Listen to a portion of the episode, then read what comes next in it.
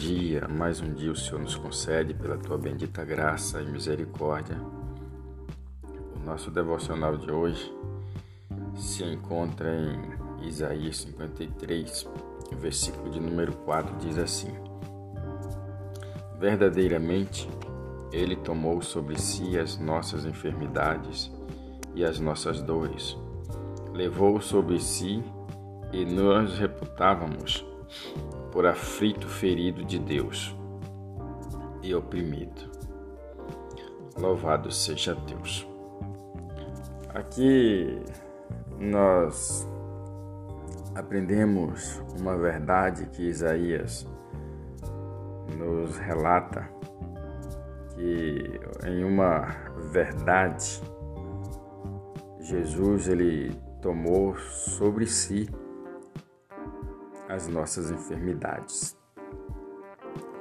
Por esse motivo é que muitas pessoas, tomando posse da palavra de Deus, elas recebem a cura, porque todo o castigo que estava sobre nós, no versículo 5 vai dizer, Jesus ele levou sobre si todos os nossos pesos, todos os nossos erros, todas as nossas dores, Ele levou sobre si.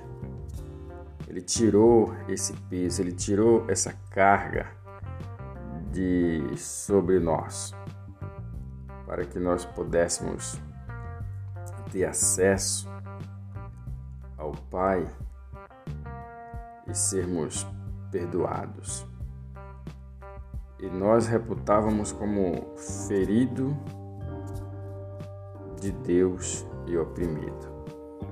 Ou seja, todas essa carga, todo esse peso fez com que Jesus ficasse aflito e ferido.